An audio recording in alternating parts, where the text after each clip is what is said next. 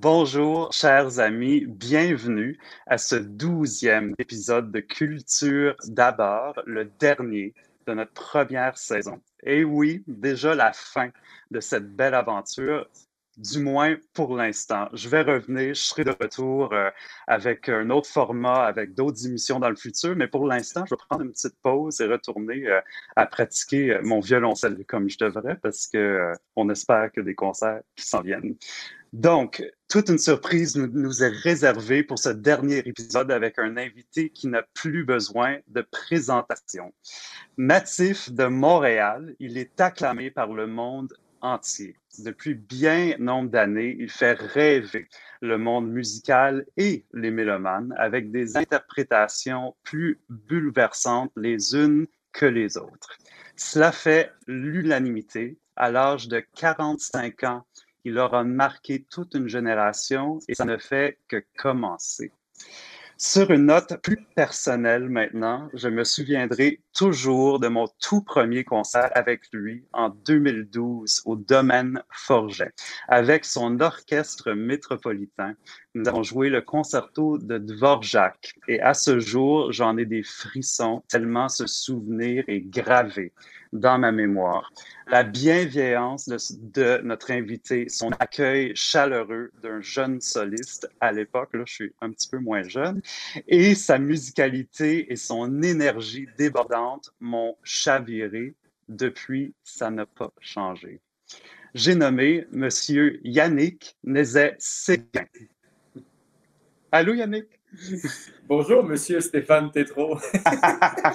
ben, c'est un peu la, formule. Il faut que je t'appelle. Ben oui, je sais, je sais.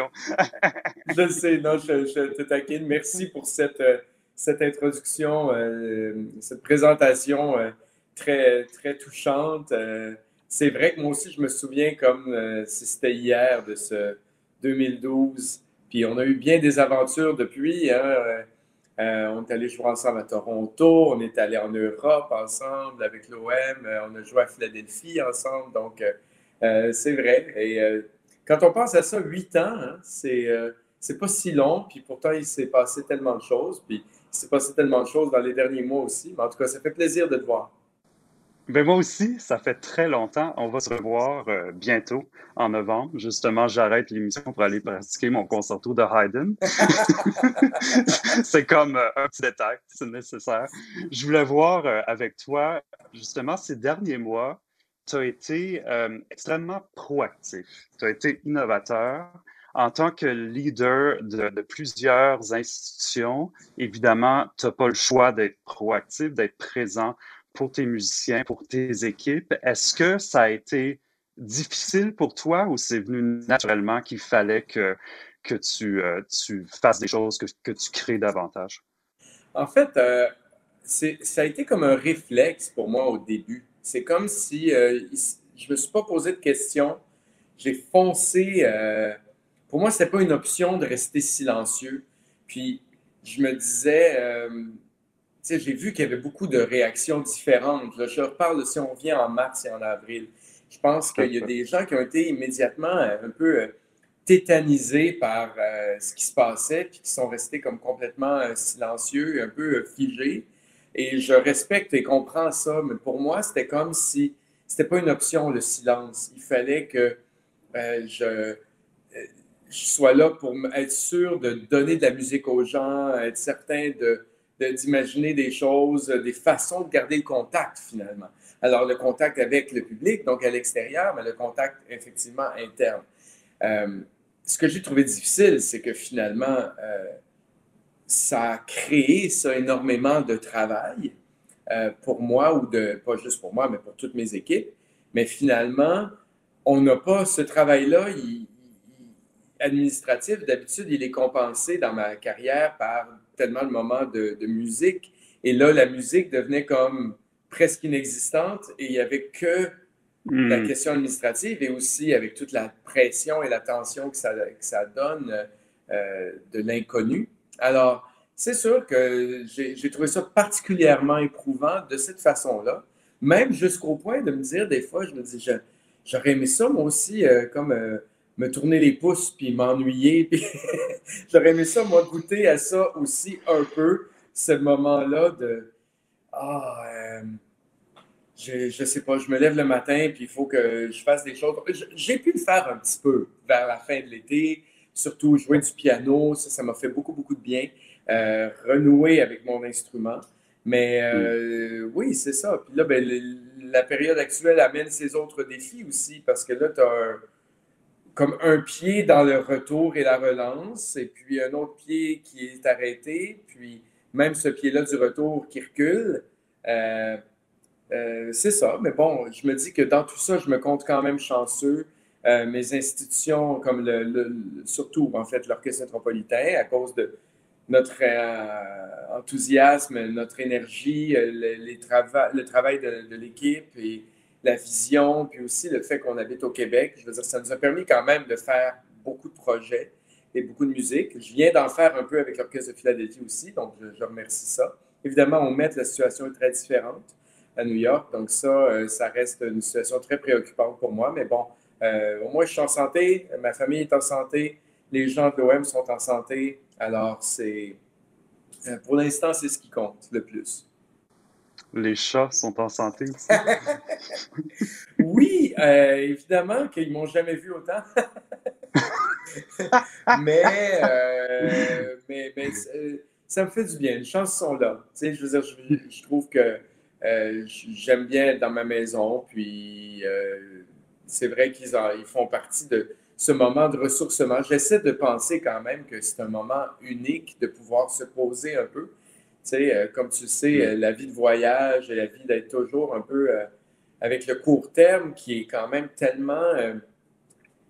ça n'arrête jamais, on a toujours un projet de plus, puis on aime ça. En fait, c'est pour ça qu'on fait ce métier-là, mais c'est aussi bon parfois de savoir s'arrêter. Donc là, j'essaie dans ces moments-ci d'avoir plus de temps de lire, de réfléchir, de m'écouter profondément et d'être un petit peu moins pris dans les Zooms et les euh, rencontres et, euh, euh, les, planifications artistiques de programmation A, B, C, D, E, au cas où, bon, ça reste un peu, mais il y a un peu plus de temps de ressourcement présentement.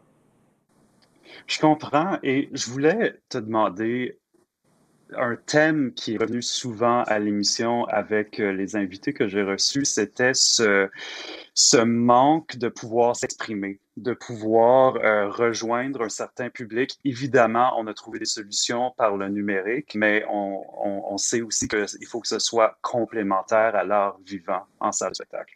Est-ce que ça a été difficile pour toi de ne pas retrouver un public et d'une autre partie aussi, tu t'es mis au piano, comme tu as dit tout à l'heure, beaucoup. Est-ce que c'est une façon justement de, de, retrouver une certaine collaboration avec euh, des personnes, ne serait-ce que par Internet? Oui, alors, c'est vrai que le manque de, pour nous tous, hein, de, des artistes, s'exprimer, c'est à, la base. On fait tout ça pour, parce qu'on a besoin de s'exprimer. Mm. il y a une partie qui on fait pour soi, dans le sens où c'est sûr que toi, avec ton violoncelle, c'est comme un confident euh, euh, ou une confidente. Euh, une comtesse, oui. c'est exactement. moi, le piano, c'est un confident. Je ne l'ai pas nommé, mon piano, mais bon, j'imagine que c'est un confident. donc, il y a de ça. Mais au fond, au final, c'est quand même juste un moyen aussi de, de s'exprimer. Donc, c'est sûr que le manque pour tous les artistes, le manque du public, a été, c'est un manque parce que les concerts sont annulés, donc ça touche à des choses essentielles comme même la survie, le gagne-pain, mais c'est le manque aussi euh, carrément euh, de la réalité du fait qu'on a cet échange avec un public. C'est là-dessus qu'on carbure, c'est ça qui nous motive, c'est ça qui nous fait avancer. Mais rajouter à ça le fait que dans mon cas, c'est de la musique ce n'est que de la musique d'ensemble. Donc, je pense qu'il y avait un double deuil à faire au début dans tous les orchestres. C'était c'est le manque, tout simplement, je dirais pas plus important que le public, mais avant même de rejoindre le public, c'est le manque de. Une répétition, là, ça, ça se fait d'habitude en groupe. Donc, on voit nos collègues tous les jours, on, on, les côtoie, on s'assoit à côté. Tu sais, tous les exemples qu'on donne qu'un orchestre, c'est, euh, c'est tellement spécial comme microcosme de la société. Puis, souvent, moi, je donnais l'exemple, imaginez que vous avez dans votre espace de bureau, là, votre collègue passe la journée, mais vraiment à, à côté de vous, à même pas un mètre de vous. Fait que là, euh, c'est sûr que tout d'un coup, que tout ça, ça, ça disparaît, c'est sûr que ça rend ça encore plus bizarre. Et c'est pour ça que le piano est venu combler à tout le moins une partie de ce vide-là. Euh, le vide d'abord de la confidence, donc de la musique pure, bah, vraiment. Et effectivement, au début, ça a été, mon, comme tu l'as mentionné, mon moyen de prédilection de rejoindre le public par le numérique. Euh, c'était même très, très... Euh, c'était tellement pas réfléchi, je dirais. C'est quand je me suis mis en pied de bas euh, avec Pierre en train de jouer l'arpeggione, d'ailleurs, chose qu'on a joué quelques fois, toi et moi, ensemble. je pensais à toi en le faisant, mais quand on a décidé de mhm. faire ça, pour nous, c'était comme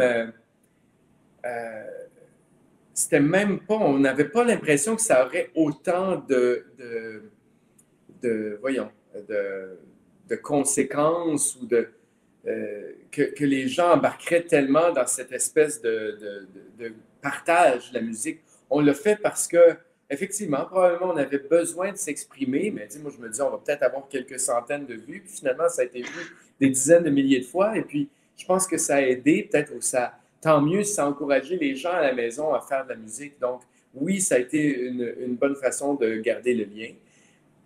Mais quand on a retrouvé le public euh, brièvement à l'OM euh, la semaine dernière, en fait, il y a, ben, oui, c'est ça, il y a pratiquement deux semaines, en fait, euh, pour un concert Mahler avec Vivienne Fong aussi, à la Maison Symphonique, on donné un concert deux fois pour 250 personnes. C'était évidemment une, occasion incroyable de, comprendre encore plus à quel point le public nous avait manqué.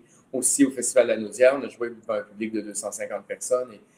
C'est ça, ça, euh, le public continue de nous manquer euh, sur un côté émotif, mais évidemment aussi sur un côté, tu l'as dit, des arts vivants. Le numérique ne peut pas exister sans qu'il y ait cette expérience de salle. Oui, tout à fait. Et euh, ben, j'ai eu aussi la chance de, de retrouver un public vivant et l'expérience est très intense. Je ne sais pas si tu as vécu euh, ça aussi, mais c'est, c'est, ça a toujours été important pour nous de partager notre art avec le public. Mais là, les circonstances font en sorte que ça remet tout en, en, question, ça, ça, ça remet tout, tout en place, je dirais, euh, pour, pour pourquoi on fait ça. Justement, c'est comme notre raison d'être, d'une certaine façon. Absolument. Je pense que je pense tu touches à quelque chose de bien important. Euh, dans n'importe quelle crise, pas juste une crise humanitaire euh, mondiale, comme c'est le cas présentement, mais dans n'importe quelle crise, euh, c'est toujours le moment d'aller chercher, de revenir à l'essentiel. Je pense que c'est une. et c'est la seule façon, d'une certaine façon, de dépasser la crise. Alors, je sais que les artistes n'ont pas aimé euh, se faire dire de se réinventer. Moi, j'étais un des rares artistes à pas trouver que le mot était si terrible que ça. Euh, je comprends que ça faisait mal de se faire dire ça au moment où on est privé, euh, pas par notre choix, de, notre gagne-pain, de, notre raison d'être. Mais se réinventer, pour moi, c'était plutôt une façon de, peut-être c'est pas le bon mot, en fait, réinventer, mais au moins retourner à l'essentiel. Et j'espère qu'on a tous un peu, mais je sais que toi tu le fais, puis j'en vois beaucoup autour de, nous qui, qui, le font, puis je, souhaite que moi soit ce que je suis en train de faire, que quand ça va revenir, que ce qu'on dit un peu la normale, mais que ce soit peut-être une nouvelle normale. Et là, je ne parle pas du nombre de gens dans les salles. Moi, je crois que les salles vont rouvrir. Je crois qu'on va être correct, qu'on va dépasser ça, que justement, on va peut-être être capable de faire la part des choses dans ce qui est essentiel d'être ensemble dans la société.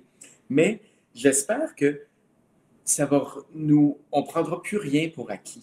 Je sais que l'être humain est fait comme ça, qu'à un moment donné, on prend des choses pour acquis, mais qu'on ne prendra pas le public pour acquis, qu'on ne prendra pas la programmation pour acquise, qu'on ne programmera aucune œuvre pour juste parce qu'il faut mettre quelque chose, juste qu'à chaque fois, ça veuille dire quelque chose encore plus, qu'on ait, euh, euh, que ce soit un message, quelque chose à communiquer avec euh, notre public. C'est, c'est le souhait que je fais. Et justement, tu as communiqué durant le confinement avec tes musiciens dans une œuvre que, que vous, euh, ben, Je dire que c'est pas mal la plus belle interprétation de cette œuvre que j'ai jamais entendue, mais c'est une œuvre qui m'a grandement marqué, c'est-à-dire Nimrod de Sir Edward Elgar, et vous l'avez joué beaucoup en tournée. Donc, j'ai eu le bonheur, en fait, de vous entendre lors de cette tournée européenne parce que ça faisait pas partie du même programme que moi. Donc, je pouvais toujours l'entendre. C'est ça, génial. oui, c'est vrai, c'est vrai. Un soir sur deux, j'étais capable de l'entendre et ça m'a tellement bouleversé que je voulais t'offrir un, petit cadeau, une petite surprise de Nimrod en arrangement pour quatre violoncelles. Oh. Donc, évidemment, on ne retrouve pas la grandeur de l'orchestre symphonique, oh. mais il y a quand même une certaine intimité. Donc, j'ai voulu euh, faire ça pour toi, pour te remercier euh, d'avoir accepté mon invitation oh, à cette émission. Mon Dieu, que ça me touche. Je, je le sais pour avoir suivi ta série que tu aimes faire des cadeaux à tes invités, mais c'est drôle, je m'étais moi, je ne m'y attendais pas à un cadeau. ah ben là! oh, Mais t'en mérites un. Donc, voici euh, Nimrod arrangé pour violoncelle par, Sir, euh, par euh, James Berlich.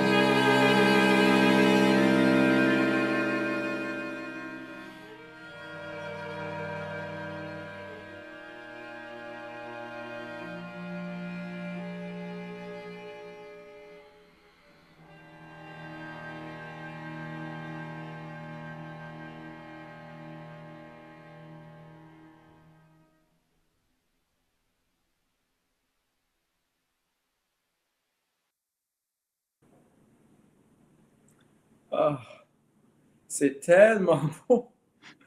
Oh mon Dieu, wow. En fait, euh, je te dirais que moi, je trouve ça comme presque plus beau que l'original. mon Dieu! Tout un Ça marche tellement bien. Puis, mon Dieu, quatre fois Stéphane, euh, euh, c'est. C'est du luxe, ça. Et c'est magnifique. Merci, ça, ça me touche beaucoup. Franchement, euh, mon Dieu, ça m'a comme fait m'évader. Bravo. C'était ça le but. Tant mieux. Merci, Yannick. On est rendu à un moment de l'entrevue qui s'appelle les 21 questions. Donc, c'est un, segment de l'entrevue avec des questions plus rapides, plus spontanées. Euh, parfois, euh, ça va être un choix déchirant, je te l'avertis. Donc, tu as droit peut-être à une carte de veto, mais, mais pas plus. OK. Donc, première question. Bruckner ou Mahler? OK. Vite de même, Bruckner. Mozart ou Beethoven? Aïe, aïe, aïe. Ben, présentement, c'est un peu Mozart. Ah oui, malgré l'année Beethoven. Oui, ben, peut-être parce que j'en ai tellement fait, mais là, c'est à cause du piano. C'est que je joue beaucoup de Mozart présentement, puis j'ai dit, euh, j'ai dit, euh, j'ai justement dit à Pierre il n'y a pas longtemps, euh, dit, ah, Mozart, je pense que c'est mon compositeur préféré. je ne sais pas, je suis dans un trip Mozart. Ah, génial. Ensuite, préfères-tu voyager en avion ou en voiture? C'est temps-ci, en voiture. je, suis quelqu'un qui aime beaucoup l'avion. Euh, mais disons que présentement, j'ai de la difficulté à imaginer euh, la vie. Là, je me dis, euh, bon, je sais que je trouve ça bien que les compagnies aériennes reprennent et tout ça, mais bon, je, trouve chaque chose en son temps. Là. Combien de fois par semaine t'entraînes-tu? Oh! Écoute, encore là, c'est variable, hein? mais là, ces jours-ci, parce que c'est plus confiné, c'est comme des entraînements courts une fois par jour, tous les jours. OK, genre une minutes? ça à distance. Mon entraîneur est euh, Patricia Lamar, qui me suit depuis des années. Fait qu'on fait ça par euh, FaceTime, et puis là, on prépare, puis on a des, des petits équipements là, chez nous, puis c'est ça. Donc, euh, oui, c'est pas mal tous les jours. Une trentaine de minutes? C'est quoi un entraînement Oui, c'est ça, à peu près 30 minutes. Ouais. À peu près? OK. En général, as-tu le track avant d'entrer sur scène? Alors, j'ai beaucoup le track, énormément, mais avant les répétitions, pas avant le concert. Surtout avant la première répétition. C'est ça. Ça diminue un peu avec le, le niveau de confiance que j'ai avec selon les orchestres avec qui je suis. Donc, autrement dit, les orchestres dont j'ai la responsabilité, j'ai un peu moins le trac maintenant. Mais quand même, quand même, quand c'est le moment de confronter ou de mettre en commun la préparation que j'ai de la partition, puis être sûr que je vais pouvoir bien mener ça pendant les répétitions, c'est beaucoup ça. Après, une fois que les répétitions sont faites, c'est comme si c'était, euh, voilà, là, je lançais ça. Euh, euh, à l'univers, alors moins le track. Donc, ça m'amène euh, à ma prochaine question. Là, maintenant, tu es évidemment très établi. Tu fais plus vraiment, ou mettons moins de débuts avec des orchestres parce que tu les as toutes fait. Euh, est-ce que les débuts pour toi étaient quelque chose, était une source de nervosité justement pour la première répétition quand tu ne ah connaissais pas un orchestre? Ouais. Énormément. Alors, c'était une très belle période de ma vie, là, tous les débuts avec finalement, euh, euh, je vais compter, je, pense qu'on est rendu, finalement, c'est quelque chose comme 90 orchestres différents que j'ai dirigés dans ma vie. Euh, fait que ça, ça veut dire 90 fois 100 personnes. disons que c'était une période que j'ai beaucoup aimée dans ma vie, mais je ne retournerai pas là parce que ça me demandait justement cette, cette nervosité. C'était beau, cet inconnu-là à chaque fois, mais c'est aussi parce que je pense qu'on fait de la meilleure musique quand on se connaît. Donc, pour l'instant, je suis dans une période où je, suis très content que ce soit derrière moi parce que j'étais tellement nerveux. Euh, effectivement, à chaque fois, euh, tu sais pas, euh, tu sais pas si la chimie va fonctionner, tu sais pas. puis il y a toute une période de test, un peu comme si je dis ça comme ça, est-ce que ça va marcher ou pas? Et puis, mais je ne veux pas dire que c'est terrible, je ne veux pas me plaindre, mais je suis très content d'être passé à une autre étape. Ton idole musicale, c'est qui? Ben, c'est sûr, tu sais, Nicolas parlait la semaine passée de Bernstein. Je peux dire que c'est sûr que je partage aussi ça. Mais bon, comme ça a été peut-être euh, la personne qui directement m'a le plus influencé, je dirais que c'est Carlo Maria Giulini. Euh, euh, les enregistrements de Giulini, si les gens qui nous écoutent peuvent retourner les, les, entendre, ces symphonies de Brahms, ces symphonies de Bruckner, euh, ces symphonies de Beethoven aussi, de Mozart, ces opéras de Verdi. C'est quelque chose d'unique, extraordinaire qui, qui, m'habite jusqu'à maintenant. Et ton idole non musicale? Ah! Wow! Écoute, c'est drôle. Il y en a une que c'est peut-être circonstancielle là, à ce qu'on vit présentement, mais c'est parce que, bon, le décès récemment de Ruth Bader Ginsburg, euh, je pense que dans nos temps modernes, c'est une femme euh, absolument incroyable qui a marqué par sa culture, par son calme. C'est quelqu'un qui, qui s'est battu pour tellement de causes et en même temps, elle s'est battue sans jamais être... Euh, agressive. C'est comme, euh, il y a comme un exemple de, euh, de quelqu'un qui croyait dans des valeurs profondément euh, de, bonté et de paix et de justice, mais qui l'a fait avec droiture, avec détermination, sans, sans heurter. Et ben, évidemment, son amour pour l'opéra et la musique, ça, ça, me l'amène. Bon, sinon, j'ai aussi une personne avec qui, avec qui j'aimerais, ben, je ne pourrais pas dire prendre un café parce que, bon, ça fait tellement longtemps que euh, je ne suis pas sûr qu'elle saurait comment. Mais Hildegard von Bingen, c'est aussi une femme que, que j'admire énormément, euh, qui me fascine en fait. D'être docteur de l'Église, docteur de médecine, compositeur, auteur, euh, c'est quand même incroyable. tout ça dans la même personne. Alors, voilà, ça, c'est deux, deux, deux idoles. Quand tu étais plus jeune, aimais-tu les concours? Écoute, j'ai fait des concours. C'est une bonne question. On, parle rarement de ça. Hein. Mais moi, j'ai fait des concours euh, principalement de piano, en fait, quand j'étais très jeune. Donc, les concours de musique du Canada. Puis, est-ce que j'aimais ça? Je pense que ça. Je n'étais pas vraiment quelqu'un qui était bon dans les concours. Tu sais, je veux dire, je faisais bien ça. Je me suis rendu quelques fois en finale, mais je veux dire, je n'étais pas une bête de concours. Je ne suis pas sûr que c'était la meilleure façon de m'exprimer. Mais je détestais pas le côté compétitif, mais il y avait toujours comme une partie de moi qui ne pouvait pas s'exprimer là-dedans. Euh, et des concours de composition, j'en ai pas fait. Alors, je peux pas. Euh, le, euh, voyons. Parce que je viens de finir de juger, d'être président du jury pour le nouveau concours de composition de l'Orchestre métropolitain. Puis ça, j'ai adoré ça, présider le jury. Mais euh, des concours de direction, je veux dire. J'en ai jamais fait des concours de direction. Voilà, c'est ça que je veux dire. Est-ce que tu composes, Yannick? Euh, non. La, la, réponse courte, c'est non. La réponse longue, c'est je me suis essayé euh, dans ma jeunesse. Dans...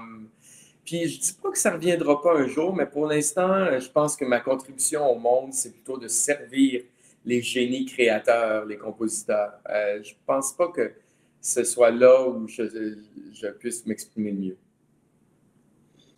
Une leçon apprise d'un de tes collègues. Oui. En fait, euh, c'est intéressant parce que là, la personne que je vais citer, ce n'est pas du tout une de mes personnes préférées. Mais j'ai trouvé que c'était une leçon importante. Alors, je la, cite. C'est Valérie Gergiev. C'est pas du tout mon chef préféré et euh, même j'ai certaines réserves par rapport à l'éthique de cette personne-là parfois, mais je reconnais évidemment que c'est un chef important. Et euh, il a dit quelque chose une fois que j'ai trouvé vraiment euh, intéressant. Il a dit, euh, en tant que chef, si vous êtes devant un orchestre, moi je suis devant un orchestre, j'ai dix choses à dire à un orchestre. Quand, pendant qu'on joue un passage, je me dis, oh, il y a ça, ça, ça, ça, ça. J'en choisis toujours deux. Alors, je trouvais que c'était une, bonne leçon parce que c'est un des problèmes qu'on a des fois, les chefs, à se dire, mais qu'est-ce qu'on va dire? Moi, j'aurais le goût d'arrêter puis dire ça, ça, ça, puis finalement, on finit, puis on n'a pas passé au travers la partition, puis là, on se retrouve dans le, trouble.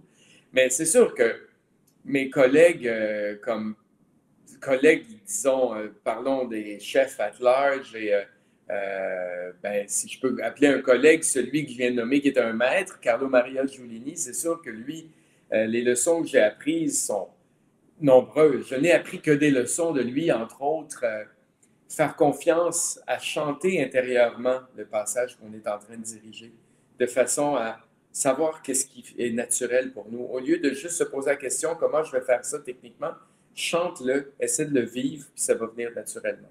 Puis bon, je pourrais en citer bien d'autres. Quelles sont tes vacances de rêve? Oh,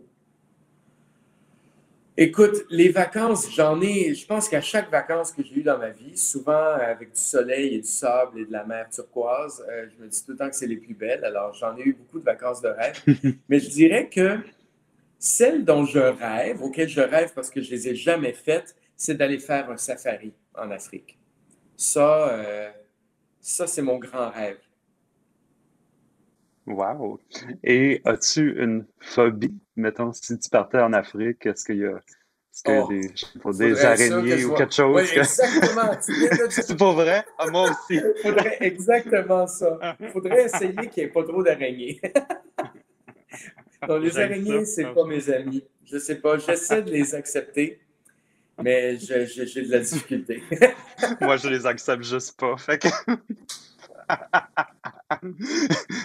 bon, quelle est la signification de tes tatouages? Bonne question. Alors, euh, j'ai eu en. Ben, je vais peut-être les montrer comme ça, ça va être plus facile de voir. Donc, le, mm-hmm. la partie au centre, c'est une vieille partie qui est une tortue qui signifie la, chance. Et c'est un tatou polynésien. Je me suis fait faire en Polynésie euh, par un local. Et ça a été augmenté autour à New York juste avant la pandémie. Et on n'a juste pas eu le temps de remettre de l'encre sur la tortue pour essayer de le mettre égal aux autres, en tout cas. Ah. Mais euh, pas pour la cacher, mais juste pour la remettre euh, plus vivante. Euh, alors, il y a une rose. Rose, tout simplement parce que c'est ma fleur préférée et parce que pour moi, c'est la douceur, c'est l'amour. Puis le reste, ce sont des symboles polynésiens, mais il y a des claviers, je ne sais pas si on peut les voir comme ça. Il y a des petits claviers de piano cachés qui sont des symboles polynésiens, mais en même temps, ça peut, mis ensemble, ça peut faire comme des symboles de musique. Voilà. Ah, c'est fascinant. Et prépares-tu cuisiner ou aller au resto? Alors, une, la réponse est, la réponse courte, c'est resto, mais la réponse longue, c'est parce que moi-même, j'ai pas beaucoup de talent en cuisine. Mais quand je le fais, mettons une belle sauce, là, moi, je, je fais une sauce à spaghetti là, que je prends le temps de faire, là, vraiment longtemps mijoter, là, avec plein d'ingrédients. Alors, si je me donne le temps, j'aime ça, ça me fait du bien. Mais euh, celui qui cuisine bien chez moi, c'est Pierre, euh, mon compagnon. Alors, euh, j'adore parce qu'en confinement, finalement, moi, je suis bon sur le barbecue aussi. Alors, lui, il prépare. moi, je vais sur le barbecue. barbecue sur le balcon. Alors, on a fait, je dirais, depuis sept mois, là, on est allé manger au restaurant une fois, puis on a fait, je pense, quatre fois du take-out. Et tout le reste, ça a été la cuisine à la maison. Donc, c'est sûr que là, maintenant, je dirais maison, mais bon, euh, si je suis tout seul, tout seul, ça va être le resto. Et finalement, ta maison de mode ou designer préférée? Aïe, aïe, aïe. Tu peux en choisir plusieurs si tu veux. Ben, tu sais, je pense que récemment, je me suis. Tu veux dire comme une euh, compagnie, une marque euh, de, de vêtements. Mhm. Tu sais, récemment, j'ai fait beaucoup. J'ai acheté pas mal de Dolce Gabbana dans les dernières années parce que deux choses. Ils sont les rares qui font des choses maintenant très mode, mais aussi très chic, qui conviennent un peu à des sorties d'opéra. Euh, et puis, il y a eu beaucoup aussi de thèmes musicaux. Comme ils viennent d'Italie, ils ont même fait leur dernier, euh, euh, voyons, leur dernier spectacle sur une, présentation carrément de, collection de mode à Milan. Ça a été à la Scala. Alors, euh, c'est quelque chose qui me parle beaucoup. Donc, je vais dire eux autres. Donc, on est rendu au dernier segment, les questions du public maintenant. On a oh, reçu beaucoup de questions pour toi, donc on a dû faire un petit, euh, un petit triage. Donc, voici la première. Tu as fait une capsule vidéo dernièrement pour le Festival des Arts de Saint-Sauveur où tu étais au piano. C'était en collaboration avec Guillaume Côté, danseur et directeur artistique du festival. Es-tu toi-même un bon danseur?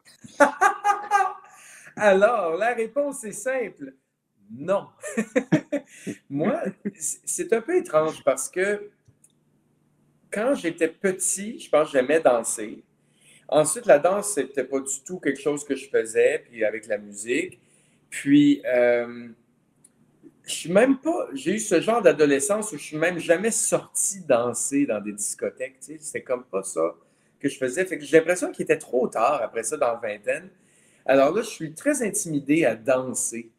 Mais je sais que sur le podium, on me dit souvent que je bouge un peu comme un danseur.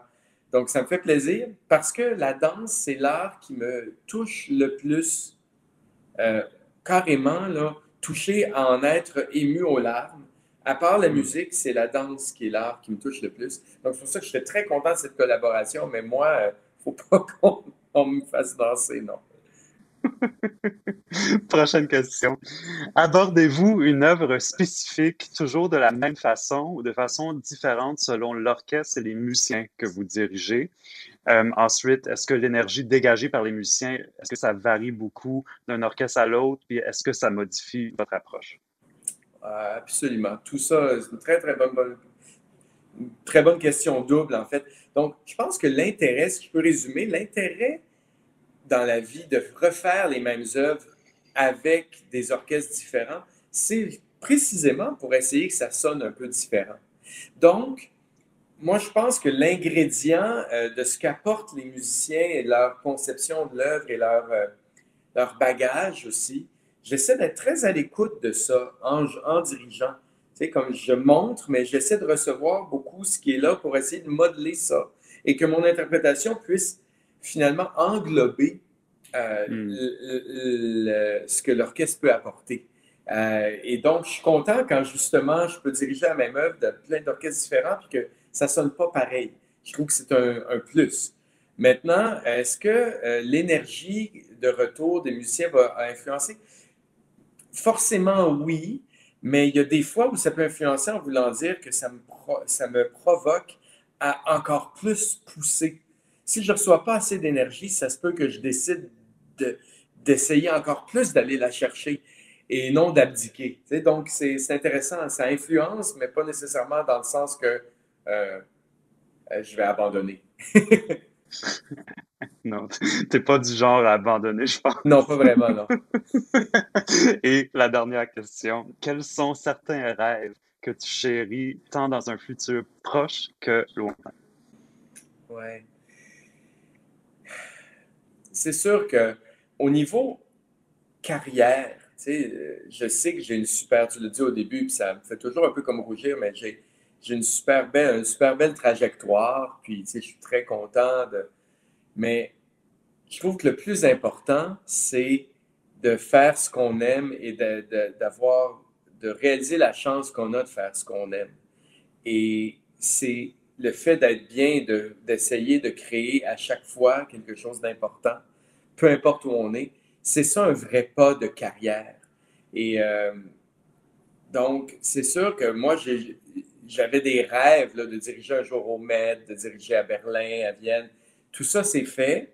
Euh, ça ne veut pas dire que j'ai plus de rêves, mais ce n'est plus au niveau de la carrière que sont mes rêves. Mes rêves sont de, euh, c'est de, d'essayer de cultiver longtemps euh, les relations que j'ai avec ces ensembles-là, c'est d'essayer de cultiver longtemps euh, mon propre développement artistique, d'essayer de devenir quelqu'un de meilleur à chaque fois. Et peut-être euh, la pandémie m'a aidé aussi à réaliser ça, et aussi tout ce qui s'est passé durant la pandémie au niveau social. mon rêve, c'est probablement de devenir un, meilleur ambassadeur finalement de, des minorités, de toutes les voix qu'il y a dans notre société à travers notre milieu de la musique classique. Alors, c'est ça qui m'anime beaucoup. Euh, sinon, j'ai des rêves plus, plus normaux, comme plus faciles à réaliser, comme par exemple peut-être avoir une belle maison dans Charlevoix un jour. Parce que c'est tellement beau, tu. Bon, mais je pense que j'ai résumé pas mal. surtout la question sociale, c'est quelque chose que je veux prendre comme responsabilité encore plus. Tout à fait. Yannick, ça nous amène à la fin de l'entretien. Déjà, ça a passé tellement vite. Oui, ça a merci. passé vite. Merci, merci infiniment euh, de la du nom de, de, de, tout le monde qui, nous écoute. En ce moment aussi, euh, je sais que je parle au nom de tout le monde pour te dire qu'on est chanceux de t'avoir au Québec, au Canada et dans le monde entier, vraiment. Et euh, tu sais, je n'ai peut-être pas dit au début de ma présentation, mais je voulais préciser que malgré euh, ta trajectoire extraordinaire, ce qui m'a toujours impressionné le plus chez toi, c'était ton humanité. Et ça, ça ne changera pas. Donc, merci Yannick. C'est tellement gentil, euh, Stéphane. C'est un plaisir de faire ça avec toi. Pour toi, je trouve que c'est une super belle série. je suis honoré de la clore cette première saison, première partie mhm. de culture d'abord. Euh, puis surtout, je me réjouis de te voir sur la scène euh, très, très bientôt. On va espérer qu'à ce moment-là, le public puisse être de retour. Sinon, ben, on sera aussi en ligne, on gardera, on gardera le fort, mais en tout cas, au moins, on va se voir pour du Hayden. Certainement. Merci, Annick. Prends soin de toi.